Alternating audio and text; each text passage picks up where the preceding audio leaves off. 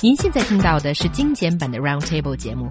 想收听并下载一小时完整节目，可以打开网站 c r i e z f m dot com，点击 Roundtable。Podcast 用户可以搜索“圆桌会议”。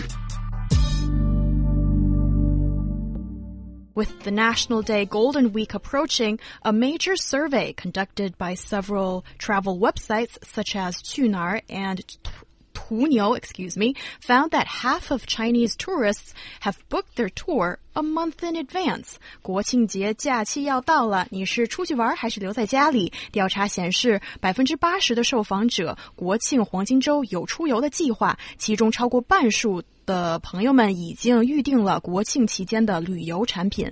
So what does this survey say? I have to say this survey looks so much like a publicity piece for these travel websites, Qunar and Tuniu, but they nonetheless there are some data that can be well that can help us understand the travel or the trend going on in China's tourism industry. For example, um, 80% respondents say they have travel plans. And uh, starting from the beginning of September, air tickets price have continued to rise. And Southwest China is still a hot destination for Chinese uh, tourists. And Beijing, Shanghai, and Guangzhou remain the biggest source of tourists. Yes, I, I think uh, I agree with you, Liming, that um, uh, the news that um, Chinese tourists are booking their tours in advance is um, second only as a news story to the news that the Pope is Catholic. I mean, it's, I think it's it's it's pretty obvious that uh, people would book um, their tours in advance, and a month is not that long in advance, I suppose. 80% of respondents say they're going to get away. That means that the other 80, 20%, which includes myself, will be staying at home. Working um, overtime. Well, I will be actually, yes. Uh, um, but it's quite nice actually to stay at home sometimes during this, this big travel rush because the streets of Beijing will be sort of emptied and we can all sort of breathe a sigh of relief. Will the factories be closing down? I suppose they will, won't they? So because maybe people will be on vacation. So the air will be nice and clean, hopefully as well. We might have a bit of the old APEC blue. You never know your luck. So you might have extra energy when you work overtime. Oh, for, for, sure. And what I think is kind of interesting here that yes, it doesn't sound like news that people book their travel package beforehand, but when you look at most people actually stay uh, to travel to domestic tourist destinations and they still book a, a month ahead of time. I think that is a little bit special. Yeah, I think some of the details are actually quite interesting, like the cruise trips, um, which now are much more popular than in the past. And obviously that reflects uh, more disposable income. Um, Beijing, Shanghai, and Guangzhou remain the biggest sources of tourists. I think they're also the biggest, uh, well, incoming cities of yes. tourists. Yeah, and Wi-Fi has been found to be a must for overseas travel. I can relate to that. We all can, I think, um, especially what you were just saying, as me doing a bit of work, you know, here during the holiday, um, because some people can take their work with them. What a terrible thing. What, what a terrible world this has become where we need Wi-Fi in the hotel so we can keep in touch with work and also, of course, with um, our social networks. And well. upload photos of you uh, working overtime to your social networking websites. Yeah. Working hard. Do you know places like Antarctica are becoming increasingly popular as well, although not as much as it had been anticipated in the past. And some of that's been put down to the recent um, devaluation of the yuan. Do you Yes. know? I mean, when the yuan went was changed, it was in August, wasn't it? And I was watching the exchange rate, rate with respect to the British pound, and it went over it went over ten yuan to the pound, and. So, for example, um, some somebody earning money here and then going to the UK, their money would be less valuable when they got there. But now I notice that the exchange Is rate Is that why you're not traveling? well, it might have something to do with it, Liming. Got no money. But now it's gone down again to 9.6. So that um, action by the government seems to have been very short-lived because I, I did check the uh, the pound sterling RMB exchange rate and, and now it's dropped back almost a whole yuan to where it was before really, about 9.6. I so think the situation has certainly been made worse now that people know that a lot of people are going to travel during the Hmm. National Day holiday. I, I've been planning to travel for the last year, actually.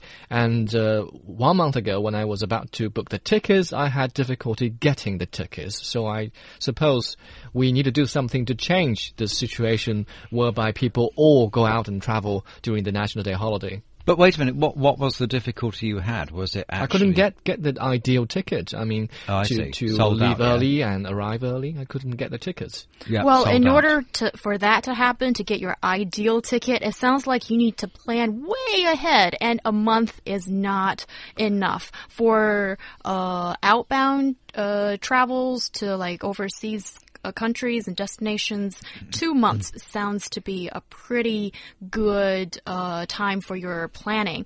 But I think uh, there's one thing that I was a little bit surprised, uh, which was mentioned by Mark about the cruise trips, because I think when you look at what uh, pe uh, these consumer behaviors tend to be, it's a direct reflection of how much people are earning and the fashion of the time. Because it sounds like a cruise ship itself. I wonder if you guys have been on cruise trips. Mark It- has. It can I be have, yeah. awfully boring. And What? for people outside of China, I don't really know what the current perception is.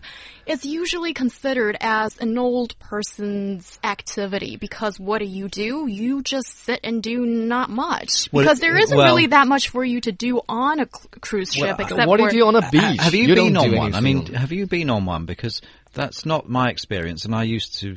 I used to do reports for a radio show on cruise ships. And Okay, to- you go first and then we'll compare Okay, experiences. I used to be sent on cruise ships mainly for the very, very big tour companies that t- travel around the world. And I was very fortunate, got to travel on uh, Mediterranean cruises uh, up to Alaska, uh, around the Baltic as well, and uh, and other places, and and and um, and went to see. Used to go and see the ships being built at the Fincantieri shipyard in near Trieste in northern Italy, as well. But I mean, I and I and they used to send me on the cruises, which was what a fantastic job. They used to pay me to go on them. But there's all kinds of stuff to do on these cruise ships. You know, I mean, gamble, eat, dance, and go to the deck and see the sunset. And you do that for like six days. How boring Well, is they that? have they have West End style or, or Broadway style shows. They also have adventures on sh- off sh- on shore, as they call it. I mean, we were flying around in helicopters onto uh, glaciers in Alaska. We were going on uh, to see wildlife on um, in in boats, uh, high speed craft. You know, there are all kinds of things to do off the boat. You have to pay extra for those things as well. But you were abusing the power as a journalist. Well, they you wanted- were paid to get on the power. They wanted to show us. Uh, they want. They provided all these things to us because they wanted us to write about But for them. ordinary travelers, they'll have to pay. Of course. I mean, it was, yeah. But, I mean, I did see what was available, but to someone that would be very wealthy because the things that, I mean, we were doing a tour in the morning and a tour in the afternoon for 10 days. I understand they are just examples to show you how Yeah. it feels. Well, exactly. I mean, most people wouldn't do that. It was actually it was really tiring. In the end, we kind of rebelled and said, "Look, can we just have an afternoon off, doing nothing?" Um, because they kept making us go into there was on the Mediterranean one. We would we we drove into Rome.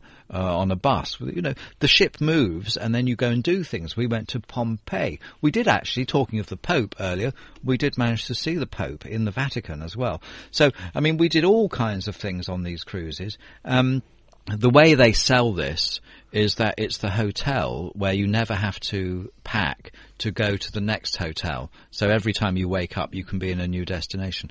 But I, you are right when it comes to most people being older. That's because they they've accumulated the money over their lifetime. But it doesn't mean that they're unadventurous or don't like doing things. These cruises are full of activities. But what was your experience? My experience was nothing as fancy as Mark portrayed. I think we live in very different social circles, so to speak, Well, judging working. from what you were saying. And yes, I was there with my parents because they wanted a very laid back kind of uh, trip. And I think a cruise trip in that sense is a very good idea. But I think for a young person who wants to be active, who wants to, uh, not always hang out with the same group of people in a confined space and want to do a little bit more exploration of yourself, this is not your a perfect option. Say, if you were to meet some young guy like Jack from the Titanic and let him paint new pictures about you, will it be more exciting? Oh come on! I'm a I'm a lady. You know, no nude photos or uh, Spitting- Nothing like that. You know, that's off the menu. That will not happen. But, but, what's this- this- I mean, there's a difference though between cruise ships at sea and cruise ships along a river, for example. Yeah. River, river cruises is a big difference because, of course, on those smaller boats, the ships, you, you don't have, you can't have clay pigeon shooting, for example, you know, which these big cruise ships have, or swimming pools, and and so on. I mean, some of these places are massive. You know, I used to go on go on the really um, the really big ones, and so I think you need it's they need to have a different phrase you know, to so we know which sort of cruise ships we're talking about, the really huge ones, or going on a river cruise, for example, because it's a very different experience. Yeah, well, that's a good point to keep in mind. And when you look at what's the new trend at the moment, what's quite interesting is that uh, the Changbai Mountain area in northeast China has become a hot destination, apparently because of the novel and film Tomb Robbers Chronicles, 盗墓笔记. And it's really interesting when you see sometimes a TV show or, you know, like the series called 爸爸去哪儿, re- reality show, when these things become popular, it actually can boost the tourism economy of a particular area. But these things come and go so quickly, like, seasons. Mm. Crazy fans follow them everywhere. Yeah, for sure. And I think, yeah, when sometimes when you see how th- these things are being portrayed on TV, it just gives you uh, extra layer of mystique or a, a, a reason for you want to explore a new place. And back to Wi-Fi, actually, I think it's a lot more than just travel. Uh, sh- uh, what, what did you say it was about? And people like to keep in touch on Getting social emails networks, when they're social on holiday. social networks, and so on. Okay, well, I'm not a tech savvy person, but I see around my friends that it's actually become the modern day uh, compass, like for you to check the directions, to get Google Map, and all kinds of useful tools. And I think that's actually one of the advantages of technology. And that's not something simple and easy for me to admit because, you know, I'm sort of the K person here. Yeah. Yeah. But, the thing with overseas travels, you don't usually get Wi-Fi, so you have to carry them around with yourself. Yeah, it's actually not that it can difficult, be very right? expensive to What get do you mean in Wi-Fi. hotels? Yeah. Yeah, No. they, they should, even the hotels. You you can just get it on your mobile phone. Well, you can do a hotspot, can't you? yeah, something like that. See, it's territory. I have no idea what it's all about. I mean, hotels should provide it free.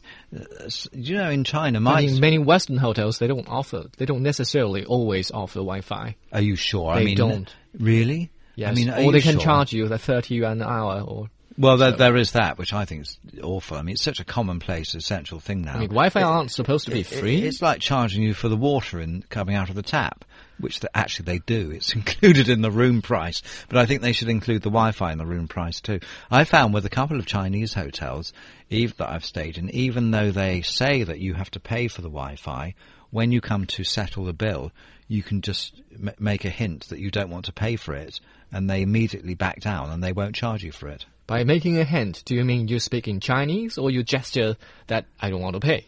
A gesture, I don't want to pay the Wi-Fi. yeah, if I've got that down to a fine art in, in every country. Wi-Fi, no, no, no.